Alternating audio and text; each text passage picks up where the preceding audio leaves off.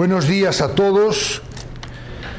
Hoy vamos a retomar nuevamente el Evangelio de Marcos después de ese breve descanso o break que hicimos durante la Semana Santa.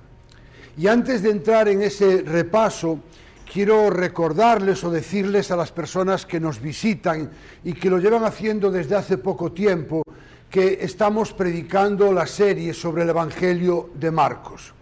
Así que le animamos y le invitamos a que usted pueda ir a las redes, ¿verdad? Facebook, al canal de YouTube, para poder escuchar las predicaciones que hasta este momento se han hecho del Evangelio de Marcos.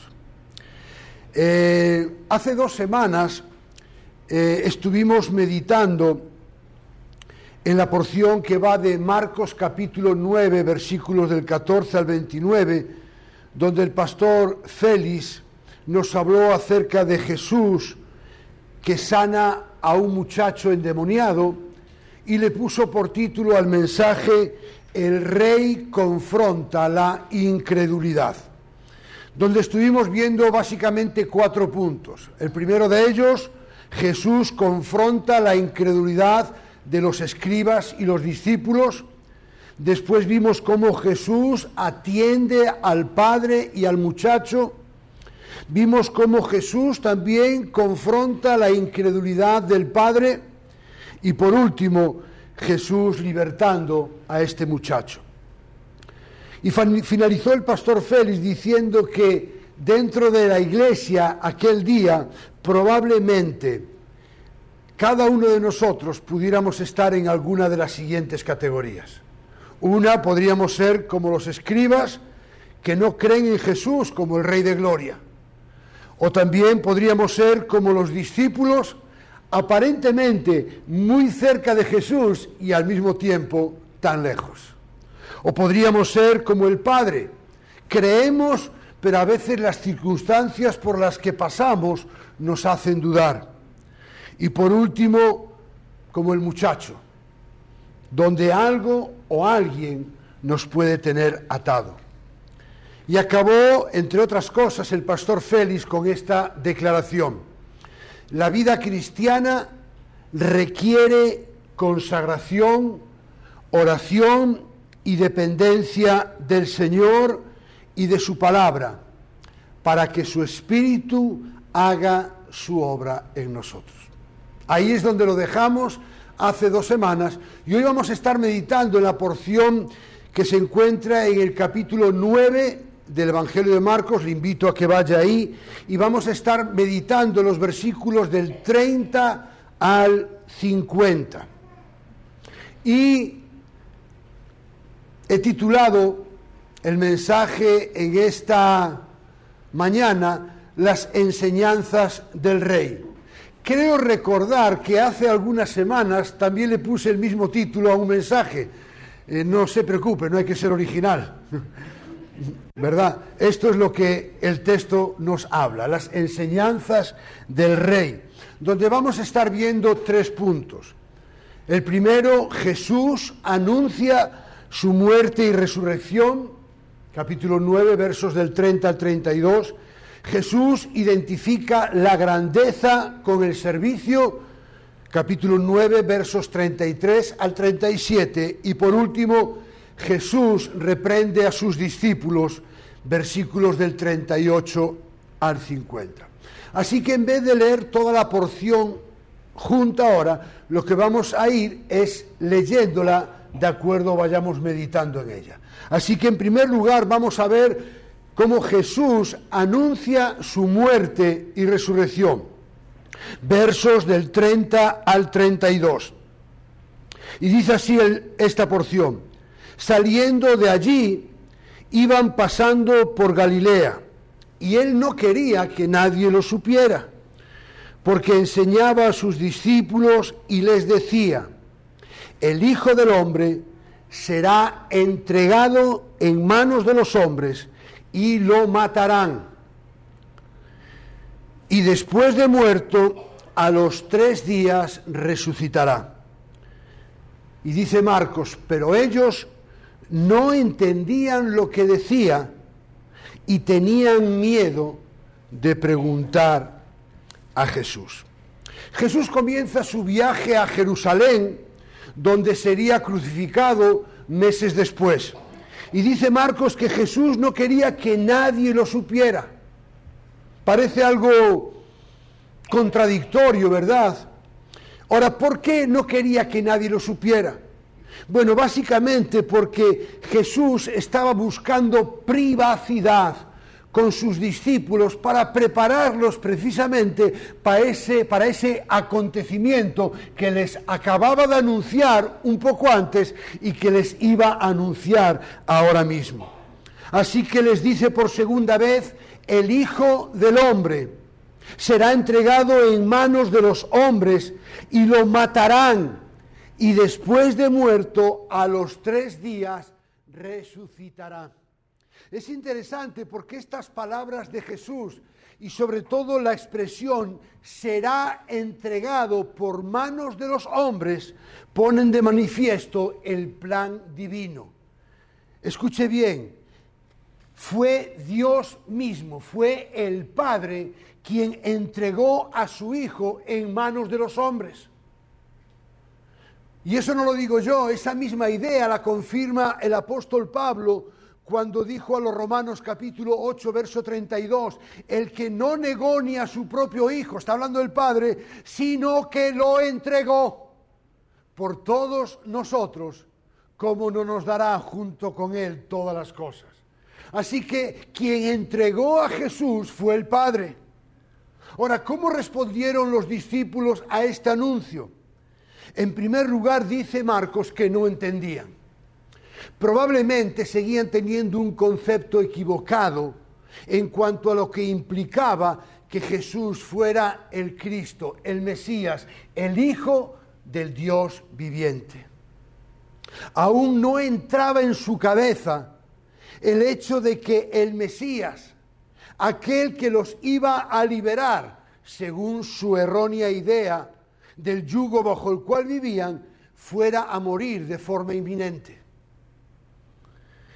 Y la segunda reacción fue que tenían miedo de preguntar a Jesús. La pregunta que surge es, bueno, ¿por qué tenían miedo? Bueno, en primer lugar, el texto no lo dice. Repito, el texto no lo dice. Así que debemos ser muy cautelosos a la hora de entrar en el terreno de las conjeturas y las especulaciones. Pero sí es cierto que el relato bíblico nos permite intuir algo. Recordemos que Jesús ya les había dicho en dos ocasiones que Él iba a sufrir, que Él iba a morir, que Él iba a resucitar. Así que con toda seguridad, aunque no lo querían creer, podían atisbar en el horizonte de alguna manera que eso podía ser una realidad. Como dijo un autor, es como si ellos estuvieran pensando, bueno, tenemos miedo de que nos aclares algo que ya estábamos sospechando al seguirte por lo que nos estás diciendo, así que nos vamos a quedar callados. Es como estas personas que sospechan de que tienen algún problema de salud, pero no van al médico por miedo a que les digan la verdad. Y hay gente así. Tengo una prima de mi edad que hace algunos años ella empezó a tener problemas de salud y ella sospechaba que lo que tenía era cáncer, pero no quiso ir al médico. Al final tuvo que ir porque estaba tan mal físicamente que no le quedó más remedio. Y los augurios de ella fueron confirmados por un diagnóstico médico. Y el médico le dijo, si hubieses venido antes, no estarías en esta condición. Así que los discípulos pensaron, ojos que no ven, corazón que no siente. Vamos a mirar para otro lado y vamos a alargar esta agonía. Los discípulos preferían vivir ignorantemente antes que enfrentarse a la realidad de la cruz. ¿Saben por qué? Porque era mucho más atractivo pensar en un libertador político que en un siervo sufriente. Y lamentablemente muchas iglesias Hoy en día hablan de la gloria, pero pocos hablan de la cruz. Es más, ellos siguen teniendo una idea triunfalista en cuanto a lo que significa ser un seguidor de Jesús. Y eso lo vemos en el relato que sigue, donde Jesús identifica la grandeza con el servicio y la humildad. Versos del 33 al 37. Llegaron a Capernaum y estando ya en la casa Jesús les preguntaba, ¿qué discutían por el camino? Pero ellos guardaron silencio, porque en el camino habían discutido entre sí quién de ellos era el mayor. Jesús se sentó, llamó a los doce discípulos y les dijo, si alguien desea ser el primero, será el último de todos y el servidor de todos. Tomando a un niño lo puso en medio de ellos y tomándolo en los brazos les dijo, el que reciba a un niño como este en mi nombre me reciba a mí. Y el que me recibe a mí no me recibe a mí, sino a aquel que me envió. Dice en el versículo 33 que llegaron a Capernaum y entrando en la casa, Jesús les preguntaba qué discutían por el camino. La expresión estando en la casa indica que Jesús tenía una residencia fija en Capernaum cada vez que se quedaba en la ciudad. Algunos dicen que podía ser la casa de Pedro, pero la verdad es que no lo sabemos. Lo único que sabemos es que alguien compartió su hogar con Jesús para que también fuera su casa. Eso es lo importante. Y quiero hacer una aclaración antes de seguir adelante. Jesús, escuche bien, Jesús no preguntó a los discípulos para recibir información. Jesús era totalmente hombre y totalmente Dios. Por lo tanto, omnisciente. Él sabía de sobra qué era lo que habían discutido por el camino. Ahora, esta pregunta realmente era para confrontarlos. Ellos seguramente avergonzados. Dice Marcos que guardaron silencio ante la pregunta porque en el camino habían discutido entre sí quién de ellos era el mayor. ¿Se lo pueden imaginar? Imagínense que yo reúno a mis hijos, vienen de visita a Puerto Rico, los reúno y les digo, Marta, Pablo, quiero decirles algo.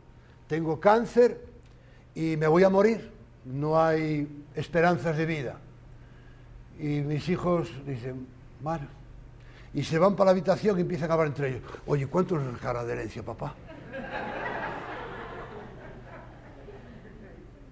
Y la casa de Oklahoma será para ti, será para mí. ¿Se imaginan?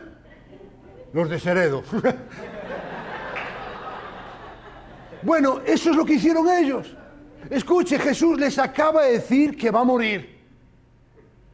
Les acaba de decir el momento de dolor por el cual Él va a pasar y ellos únicamente estaban preocupados por quién sería el mayor. A lo mejor pensaban, bueno, si él se muere, ¿quién quedará en su lugar? ¿Quién será su sucesor? Y esto confirma las palabras del verso 32 de que no entendían nada. No entendían nada. Mientras Jesús les hablaba de la cruz, ellos solo pensaban en coronas. Y hay cristianos hoy en día que siguen pensando en las coronas y olvidan el precio que Cristo tuvo que pagar en aquella cruz. Así que Jesús muestra una vez más una paciencia infinita hacia sus discípulos. Y dice Marcos que se sentó, no se enfadó, aunque tenía motivos, se sentó llamó a sus discípulos y les dijo, si alguien desea ser el primero, será el último de todos y el servidor de todos. El sentarse en primer lugar nos muestra la posición que los rabinos adoptaban cada vez que iban, cada vez que iban a enseñar. Y recordemos, por otro lado, que los discípulos habían estado discutiendo de quién era el mayor, así que Jesús les va a decir precisamente cuáles son las características de alguien que desea, como en el caso de ellos, ser el mayor o como dijo Jesús, ser el primero. Así que Jesús les dice, el que desee ser el primero será el último de todos.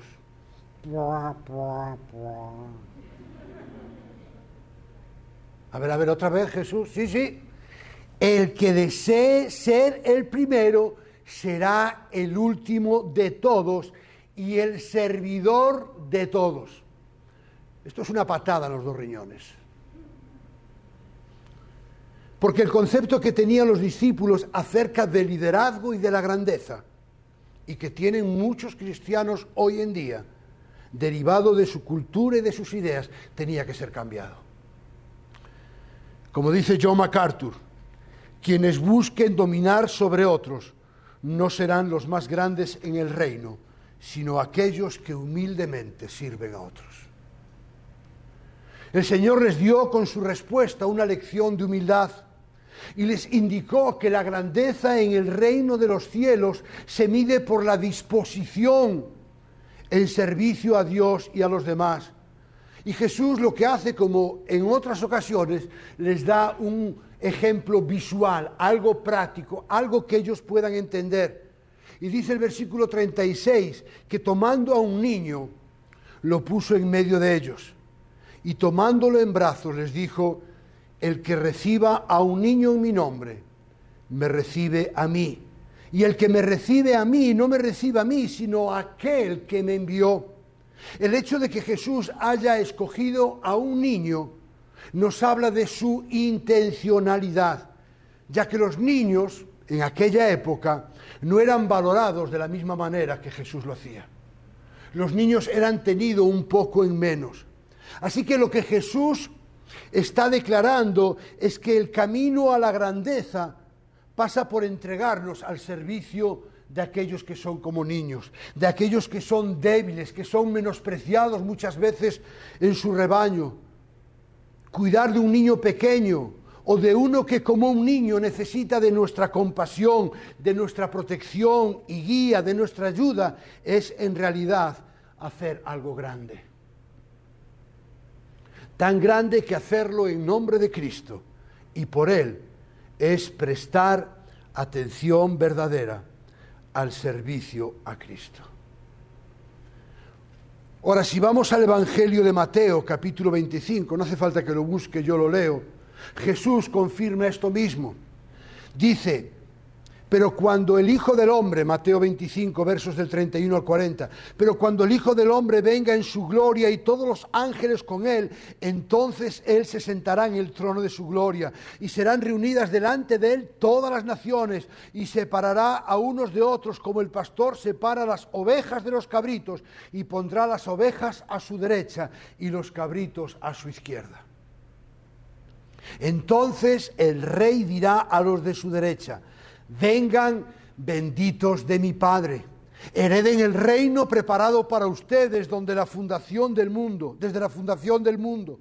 Porque tuve hambre y ustedes me dieron de comer. Tuve sed y me dieron de beber. Fui extranjero y me recibieron. Estaba desnudo y me vistieron. Enfermo y visitaron en la cárcel y vinieron a mí. Entonces los justos le responderán diciendo, Señor, ¿cuándo te vimos hambriento? Y te dimos de comer, o sediento y te dimos de beber.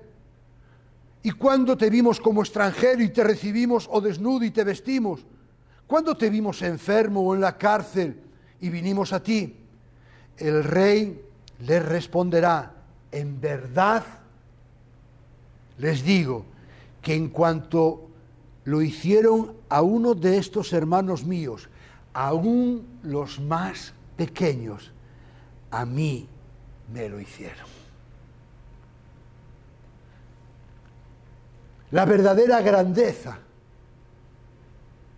consiste en recibir a un niño débil, desamparado, en el nombre de Cristo. Esta disposición de humillarse en servicio es una marca de la verdadera estatura que buscaban ellos. Y hacerlo es servir a Cristo y al servirlo a Él, también servimos al Padre. Pero quiero hacer una aclaración. Tenemos que ser muy cuidadosos con hacer las cosas correctas con las motivaciones incorrectas. No se trata de hacer esto esperando una recompensa. Se trata de hacer eso porque ya hemos sido recompensados. Ya hemos recibido el regalo de la vida eterna y conforme a que somos hijos de Dios, entonces servimos a los débiles, a los desamparados, a los niños, para honrar y glorificar a aquel que nos rescató de las tinieblas y nos llevó a su luz admirable. Y por último, vamos a ver cómo Jesús reprende a sus discípulos. Versos del 38 al 50. Maestro, dijo Juan, vimos a uno echando fuera demonios en tu nombre y tratamos de impedírselo porque no nos seguía. Pero Jesús dijo, no se lo impidan porque no hay nadie que haga un milagro en mi nombre y que pueda enseguida hablar mal de mí. Pues el que no está contra nosotros, por nosotros está porque cualquiera que les dé a ustedes a beber un vaso de agua por razón de su nombre, como seguidores de Cristo, en verdad les digo que no perderá su recompensa. Cualquiera que haga pecar a uno de estos pequeñitos que creen en mí, mejor le fuera si le hubieran atado al cuello una piedra de molino de las que mueve un asno y lo hubiesen echado al mar. Si tu mano te es ocasión de pecar, córtala te es mejor entrar en la vida manco que teniendo las dos manos ir al infierno, al fuego que no se apaga, donde el gusano de ellos no muere y el fuego no se apaga. Y si tu pie te es ocasión de pecar, córtalo. Te es mejor entrar cojo en la vida que teniendo los dos pies ser echado al infierno, donde el gusano de ellos no muere y el fuego no se apaga. Y si tu ojo te es ocasión de pecar, sácatelo es mejor entrar al reino de Dios con un solo ojo que teniendo dos ojos ser echado al infierno, donde el gusano de ellos no muere y el fuego no se apaga.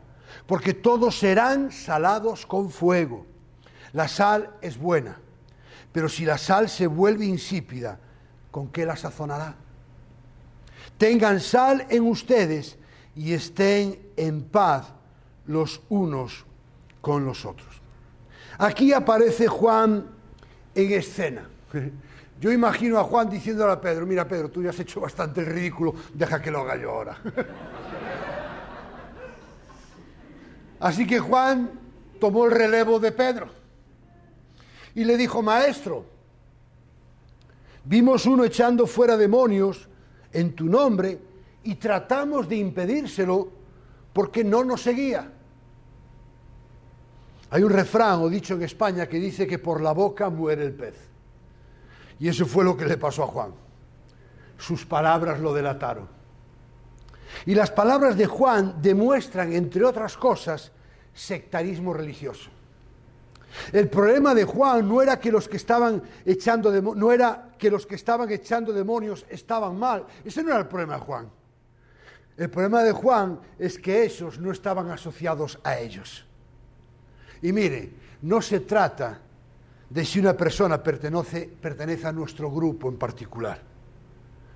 Aunque, y hago esta salvedad, aunque no debemos confundir con aquellos que abiertamente son contrarios a la palabra de Dios. No estoy hablando de aquellos que no honran la palabra de Dios, estoy hablando de aquellos que han sido salvados por Cristo, pero que no pertenecen a nuestra tribu. Porque lo importante es si pertenece al Señor. Ahora, ¿cuál era el problema de los discípulos? Es que no nos siguen. ¿Sabe cuál era el verdadero problema de ellos? Que querían ser seguidos, aun cuando aún no habían aprendido a ser seguidores. No sabían lo que era ser un seguidor de Cristo, pero ya querían ser seguidos por otros. Y esa es la realidad del mundo en el que vivimos. Hombres que no saben lo que es ser un seguidor de Cristo, pero están dispuestos y quieren que otros le sigan. Por eso Santiago nos exhorta, capítulo 3, verso 1, hermanos míos, que no se hagan maestros muchos de ustedes, sabiendo que recibiremos un juicio más severo. Y la evidencia de que los discípulos estaban realmente equivocados es la respuesta que el mismo Jesús les da. No se lo impidan. Y el argumento es, el que no está contra nosotros, por nosotros es. Es decir, una persona no puede dar amistad y hostilidad hacia Jesús al mismo tiempo. Y por otro lado, los cristianos, escuche bien, debemos ser generosamente tolerables con todos los creyentes. Y subrayo creyentes. Pero debemos ser generosamente tolerables con todos los creyentes, cualquiera que sea el nombre que ostenta. Recordemos las palabras de Agustín de Hipona.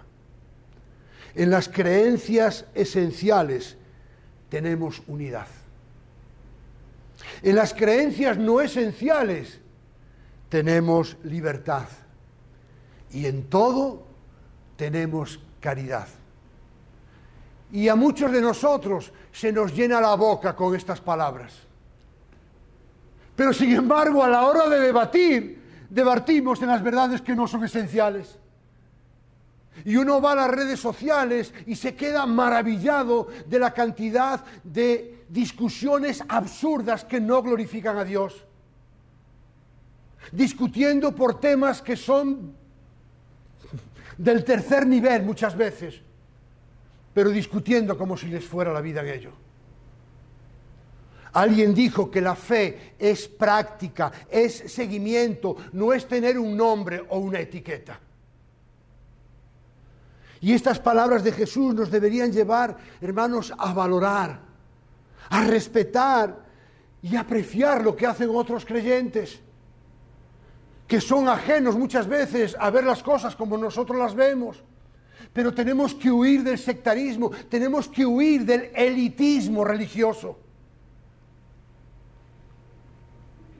Y en el versículo 41, que dice, porque cualquiera que les dé a ustedes a beber un vaso de agua por razón de su nombre, como seguidores de Cristo, en verdad les digo que no perderá su recompensa.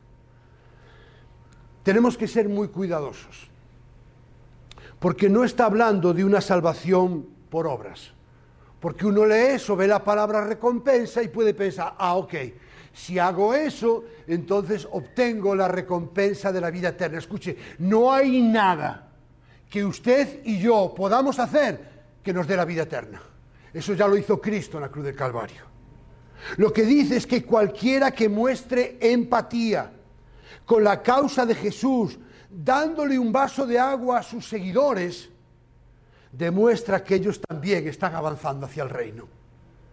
Aunque no sean de nuestro grupo, porque en definitiva son de Cristo. Y eso es lo que realmente importa, que sean de Cristo. Y el versículo 42 es una seria advertencia en contra de ser piedra de tropiezo aquellos que son como niños. Es decir, aquellos que son débiles en la fe o incluso recién convertidos la pregunta es, ¿cómo podemos ser piedra de tropiezo para este tipo de creyentes? Pues de varias maneras, siendo un mal ejemplo para ellos, viviendo vidas que no honran y glorifican a Dios. De hecho, hay gente que ha desaparecido de las iglesias por el mal testimonio de los creyentes. Hay gente que ha hecho tropezar a esos débiles por vivir vidas disolutas. También puede ser por un mal consejo. A veces puede ser incluso por una crítica mordaz. O incluso por ver cómo los cristianos discuten, entre otras cosas, en las redes sociales.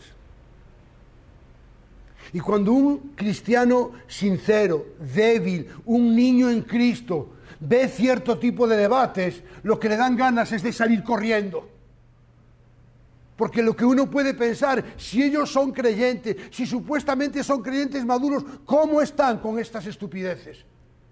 ¿Cómo pueden hablar de esa manera? ¿Cómo pueden tratarse de esa manera?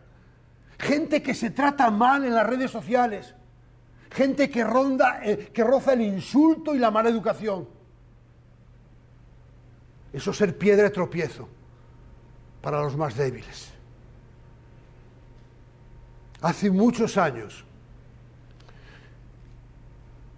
conocí a un hermano en la iglesia donde el hermano de Elena es pastor, hace muchos años. Y de vez en cuando visitábamos la iglesia cuando íbamos de vacaciones y en uno de nuestros viajes eché en falta a un hermano que normalmente era un hermano fiel. Y le pregunté a mi cuñado, bueno, eh, ¿y este hermano ya no viene a la iglesia? Y me dijo, no, dejó de congregarse. Y me dijo, ¿por qué? Porque alguien le dejó unos vídeos. ¿Saben lo que es un vídeo? Un vídeo, ¿verdad? Un vídeo. Eran vídeos de telepredicadores. Y cuando los vio, dijo, si eso es lo que hace el Espíritu Santo, yo no lo tengo. Por lo tanto, no soy creyente, me voy para casa. Una mala información, una información errónea y que no está de acuerdo a las escrituras, puede ser piedra de tropiezo para alguien que esté acercándose a Dios, porque crea que eso es la verdad y como él está es mentira. Conclusión, hasta el día de hoy, nunca más volvió a la iglesia. En los versículos 43 al 48, Jesús lo que destaca es la necesidad de la autodisciplina. Aquellos que emprenden la carrera del verdadero discipulado cristiano deben batallar constantemente con sus deseos y apetitos carnales. Satisfacer nuestros deseos y apetitos carnales invita a la ruina mientras que luchar contra ellos y controlarlos asegura la victoria espiritual. Por otro lado, también debemos ser cuidadosos, porque si vemos esta porción de manera aislada, se puede llegar a la conclusión de que los creyentes genuinos pueden perder la salvación o irse al infierno. Pero esta idea, escuche bien, es totalmente contraria a toda la enseñanza del Nuevo Testamento. Escuche bien, cualquiera que vaya al infierno jamás ha sido salvo, aunque profese haber creído en Cristo. Lo puedo decir más alto, no más claro.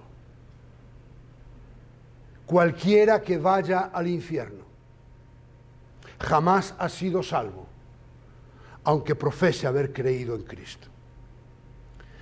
Y desde el versículo 41 al 48, Jesús está manteniendo esa tensión entre la solidaridad entre los creyentes y el no exclusivismo en la comunidad de fe. Es una exhortación a, meter, a mantenernos solidarios con otros creyentes y a no creernos exclusivos. Hay un autor que habla de lo bueno de afuera que debe ser afirmado y lo malo de dentro que debe ser extirpado. Y muchas veces hay bueno de afuera, bueno de fuera de nuestro grupo, de nuestra tribu, de nuestra denominación, que necesita ser afirmado en Cristo. Pero por otro lado, hay gente dentro de nosotros que tienen que ser extirpados. Porque aunque pertenezcan a un grupo, no pertenecen a Cristo. El versículo 49, según la mayoría de los eruditos, apunta a que los creyentes son purificados, salados, mediante el sufrimiento y la persecución. Dice, porque todos serán salados con fuego. Y por otro lado, recordemos que Jesús en el Sermón del Monte dijo que los creyentes somos la sal de la tierra. Es decir, solo podremos ser sal. Recuerden que la sal era algo que se utilizaba para evitar la putrefacción. La sal tiene que ver con una vida de santidad, una vida que honre y glorifique el nombre de Dios. Y solo podremos ser sal, escuche bien, por la presencia del Espíritu Santo que mora dentro de nosotros. pero también por la comunión diaria con Dios, por medio de la oración y la asimilación de su palabra. Y acaba Jesús diciendo, tengan sal en ustedes y estén en paz los unos con los otros. Parece que son dos ideas que no tienen mucho que ver, pero esta idea o estas palabras de Jesús son un doble llamado a aquellos que nos decimos ser seguidores de Él. En primer lugar, es un llamado a la santidad, a no vivir vidas mediocres. Pero en segundo lugar, es un llamado a procurar por todos los medios posibles a mantener y fomentar la paz con los demás. Para eso el orgullo tiene que ser quitado y reemplazado por un servicio humilde. El pecado lleva a la desunión, la santidad lleva a la unidad.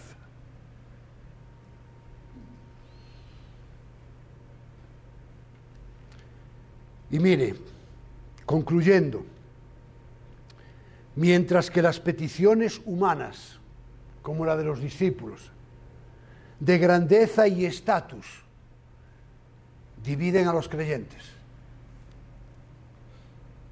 seguir a Jesús hacia el reino trae paz en nuestras relaciones. Ahora, ¿por qué es tan importante vivir en santidad? Y tener paz con los demás? Bueno, la respuesta la encontramos en la palabra de Dios. Hebreos 12, 14 dice, busquen la paz con todos. Ah, pero también con, sí, con todos. Y sí, también. Y sí, en cualquiera que usted esté pensando, sí. Busquen la paz con todos y la santidad ¿Por qué? Porque sin eso nadie podrá ver a Dios. ¡Wow! La falta de santidad nos paraliza de tal manera que no podemos percibir las cosas espirituales. La falta de santidad nubla nuestra mirada, de tal manera que no podemos percibir las cosas de Dios, no podemos escuchar a Dios cuando vamos a su palabra. Pero para eso también es importante tener paz los unos con los otros. Como decimos los pastores cada domingo, la pregunta es, ¿cómo aplicamos este mensaje a nuestras vidas? Si usted y yo somos creyentes, como saben, me encanta hacer preguntas, y no es para molestar es para confrontar. Pero si usted y yo somos creyentes, la primera pregunta es, ¿buscamos ser reconocidos y ser grandes o buscamos ser servidores? Segunda pregunta, ¿hay orgullo espiritual hacia aquellos creyentes genuinos que no pertenecen a nuestro grupo? ¿Hay elitismo religioso? Tercera pregunta. ¿Tenemos una actitud sectaria y elitista, como dije, hacia los demás hijos de Dios? Cuatro. ¿Estamos siendo piedra de tropiezo para otros creyentes?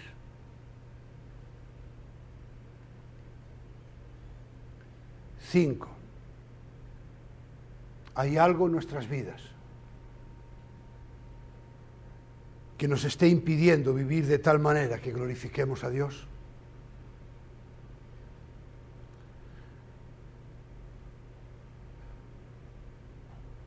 Otra pregunta sería,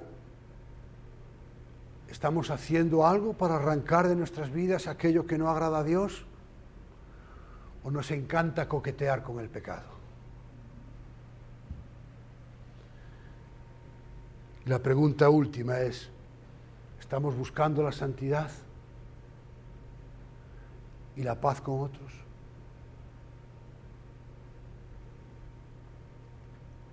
Si usted no es creyente,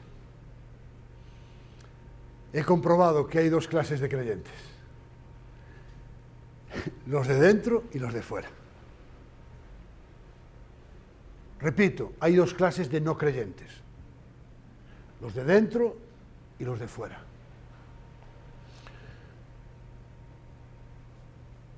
Si usted es un no creyente desde los de, de los de dentro, quiero decirle que no es lo que usted profesa ser. No es lo que usted dice creer. Es si hay correlación entre lo que usted dice creer y su manera de vivir. Y si hay una dicotomía en su vida, solo puede hacer una cosa, arrepentirse y creer. ¿Sabe por qué?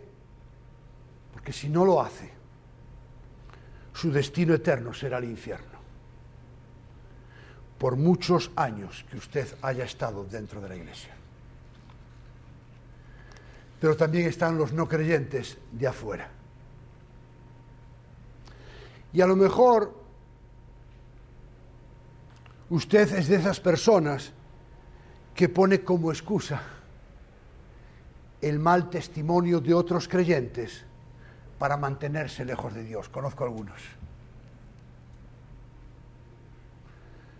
Quiero decirle que cuando usted esté delante de Dios, esa excusa no le va a valer para nada. Porque cuando usted esté delante de Dios y le diga, bueno, ¿sabe qué pasa? Yo no quise ser cristiano porque menudos éramos cristianos. Tenía un vecino que menudo testimonio. Y yo imagino Dios diciendo, ¿y eso qué tiene que ver conmigo? ¿Qué tiene que ver eso conmigo? Yo fui el que envié a mi hijo. Mi hijo fue el que vivió una vida perfecta, que murió en aquella cruz. ¿Qué tiene que ver eso conmigo? Así que en su caso también solo puede hacer una cosa. Arrepentirse y creer.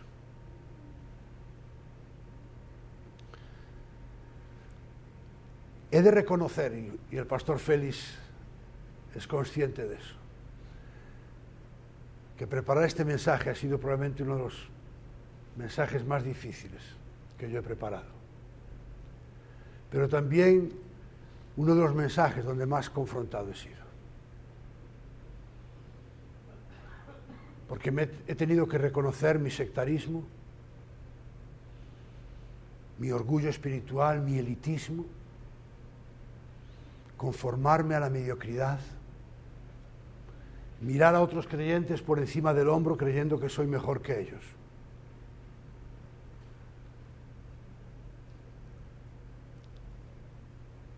Y he tenido que pedirle perdón al Señor.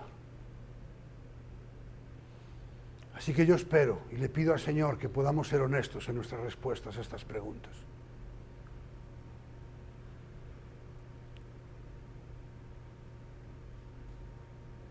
Unidos hacemos más cosas. Unidos somos más fuertes. Y la misma sangre que trajo el perdón de mis pecados es la misma sangre que trajo el perdón de los pecados, incluso a aquellos hermanos en Cristo que puedan diferir de mí. Y tenemos que amarlos, tolerarlos, y eso no es contradictorio con discrepar.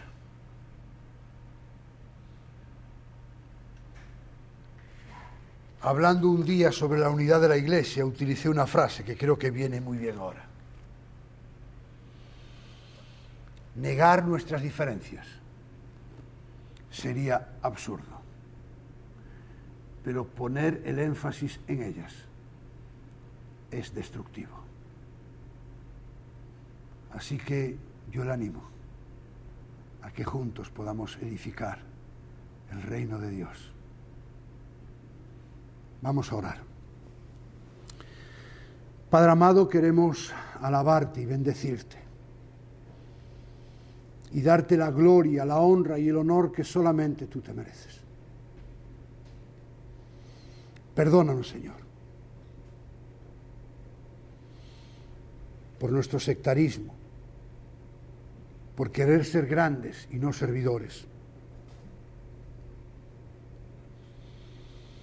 Perdónanos por dejarnos llevar por el pecado y vivir vidas de mediocridad. Perdónanos, Señor, por no buscar la santidad. Perdónanos, Señor, por no buscar la paz con todos.